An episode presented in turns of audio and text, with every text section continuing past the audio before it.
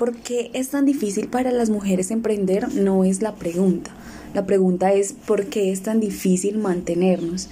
Esto es algo que me cuestiono demasiado al ser mujer porque he conocido miles de mujeres que en serio tienen proyectos maravillosos y lo han llevado al emprendimiento, pero muy poco tiempo después han fallado y esto es porque no tienen un plan de acción.